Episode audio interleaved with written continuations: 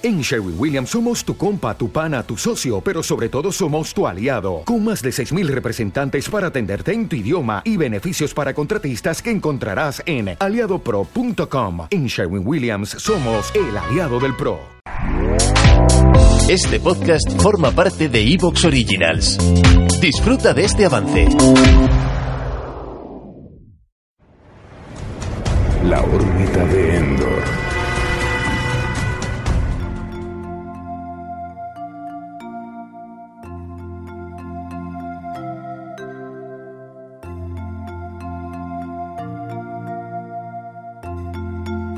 Saludos a todo el mundo. Hoy hablamos de amor con la película True Romance.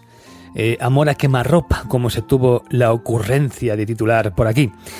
Y la verdad es que me lleva a preguntarme cuántas clases de amor puede haber. Porque no todo el mundo lo tiene claro, la verdad. En esta película la chica Alabama dice que lo que acaba de hacer Clarence, que es el chico de la peli, es lo más romántico que han hecho por ella en la vida lo más romántico, es decir, que tu novio vaya al cúbil de unos indeseables narcotraficantes, puteros y mafiosos y los mate a todos. Eso es muy romántico. Y es posible que sí. Yo no sé si un día podría llegar a casa y decirle a mi pareja, eh, ni siquiera ninguna de las parejas que yo haya tenido a lo largo de mi vida, que me he cargado a la gente que la humillaba, la hicieron la puñeta o quizá le hicieron daño de algún modo.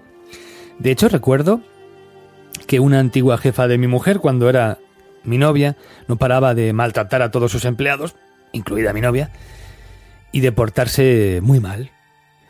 Si yo hubiera llegado encharcado con su sangre y hubiera dicho, he matado a tu jefa, ¿qué pensáis que pasaría? ¿Que saldría corriendo de allí espantada o que me abrazaría diciendo, es lo más romántico que han hecho por mí? Pues no lo sé, la verdad es que tengo mis dudas. Mm, hombre, quizá no sea lo mismo que lo que vemos en esta película. Lo cierto es que aquella mujer, la jefa de, mi novia, era insoportable, pero no era un capo de la droga. Estamos hablando de mala gente en el caso de amor a quemarropa, no es lo mismo. Eh, estamos hablando de que el chico, Clarence, solo había ido allí a recoger las cosas ¿no? de su nueva chica y a poner punto final al pasado de Alabama allí mismo. ¿no? Ahora está conmigo, olvidaos de ella, porque no volverá. Y claro, las cosas se complican y él se ve obligado a reaccionar y a llegar un poco más lejos de lo que él en un principio se había previsto. Pero él estaba dispuesto a todo. Si no, no vas con una pistola en el pantalón. Y supongo que yo, pues bueno, nunca me he visto en esas circunstancias.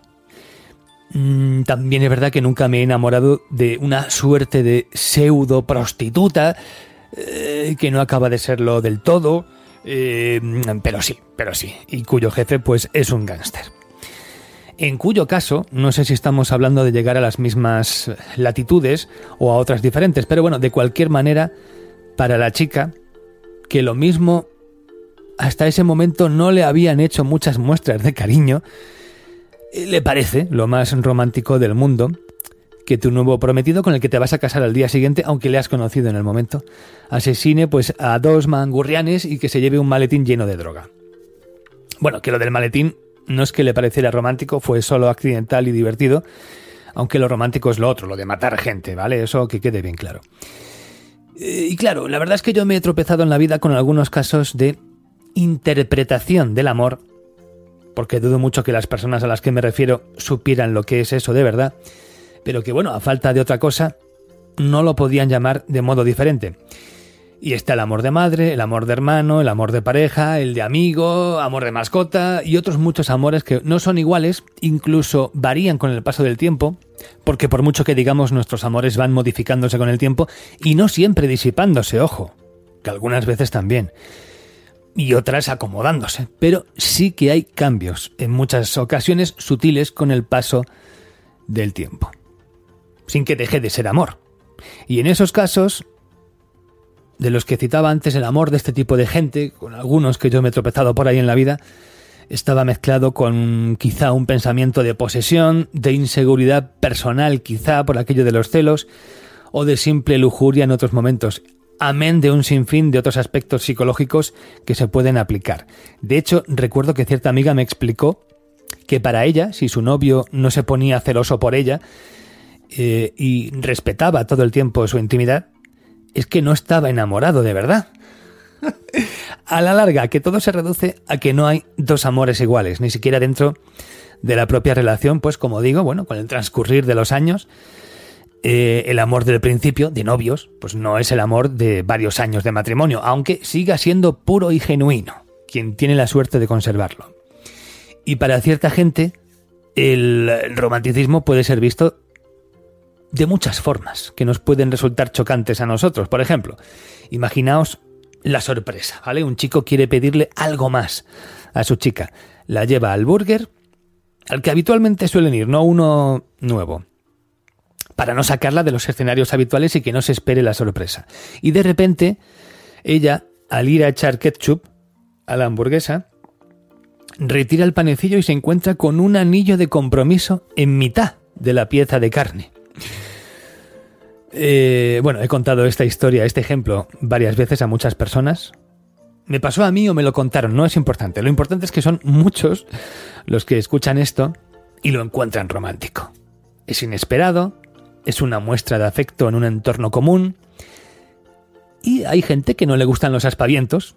Para esas personas esto es romántico y luego están, creo que son mayoría, los que lo ven como un gesto un poco asqueroso, ¿no? O sea, un anillo de compromiso en la hamburguesa no es higiénico. El anillo se va a llenar de grasa. A lo mejor ella podría no haberlo descubierto y empezar a comer directamente, imagínate. En fin, no es la mejor de las ideas.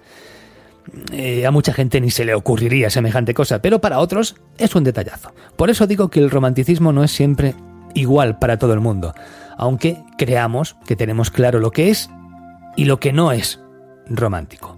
Pero es verdad que hay un montón de gente que pasa de cajas de bombones, de velas, de cenas en restaurantes elitistas y de pétalos de rosas de camino a la cama. Y es curioso que hayamos visto miles de películas eh, abordando la cuestión y sigamos viendo percepciones diferentes del romance. Y supongo que así debe ser. Pero claro, si mezclamos amor, que de por sí en una película da para lo que da, si lo mezclamos, como digo, con otros elementos, no hay mejor anzuelo para el espectador. En este caso es un amor mezclado con balas, que también es interesante. Y al final, eh, el amor es como una especie de base de pizza, ¿no? Sin ingredientes no vale mucho, pero es donde se sustenta todo lo demás. En el terreno de la ficción. También ocurre en la música, en otras plataformas, pero en la ficción nunca se deja de hablar de él. Así que hoy, amor. Otra vez amor. Aquí en la órbita de Endor. Amor a quemarropa. True Romance. Soy Antonio Runa, Loder, Lover, y esto es La órbita de Endor. Desde el lugar más recóndito del espacio sideral, fluctuando entre lo real y lo imaginado, llegan los audioregistros de Lode, la órbita de Endor. Fueron grabados hace eones, pero no se concebirán hasta futuras eras, haciéndose realidad aquí y ahora, en este vórtice temporal que se abre ante ti. Entra en el dominio de la magia y lo imposible. Entra en el imperio de la órbita de Endor, el programa de la fantasía y la ciencia ficción la última línea de defensa de la imaginación.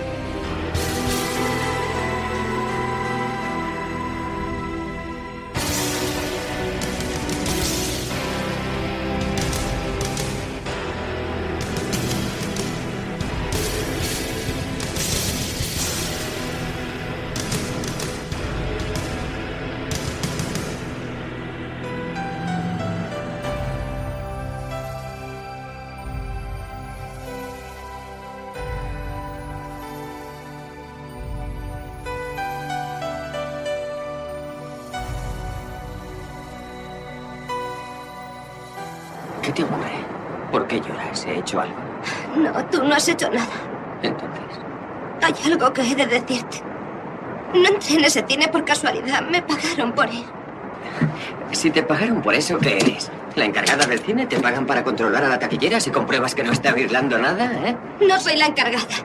Soy una chica alegre. ¿Eres puta? Soy una chica alegre. Hay una diferencia. Está bien, allá va. ¿Sabes el sitio al que me llevaste antes? ¿Donde tú trabajas?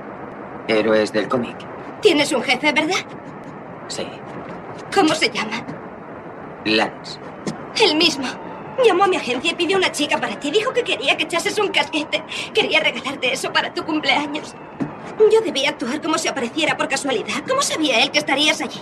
Bueno, voy al cine cada año por mi cumpleaños. De hecho, él me llamó para averiguar cuál iba a ser mi película de cumpleaños. ¿No te enfadas? No, ¿por qué? Ha sido uno de los mejores momentos que he pasado. De veras. Imaginaba que algo debía de estar podrido en Dinamarca. No podía entender que te gustara tanto. ¿Sabes? Sentí un gran alivio cuando te quitaste la ropa y vi que no tenías rabo. ¿Pero cómo puedes estar tan calmado ante esto? Entra en casa, te he dejado una nota encima de la tele, solo dice querido Clarence, no pude escribir nada más. Así que me he dicho, Alabama, desembucha. Y dile qué es lo que ocurre. Y si Clarence te dice que vuelvas con Drexel y te jorobes, entonces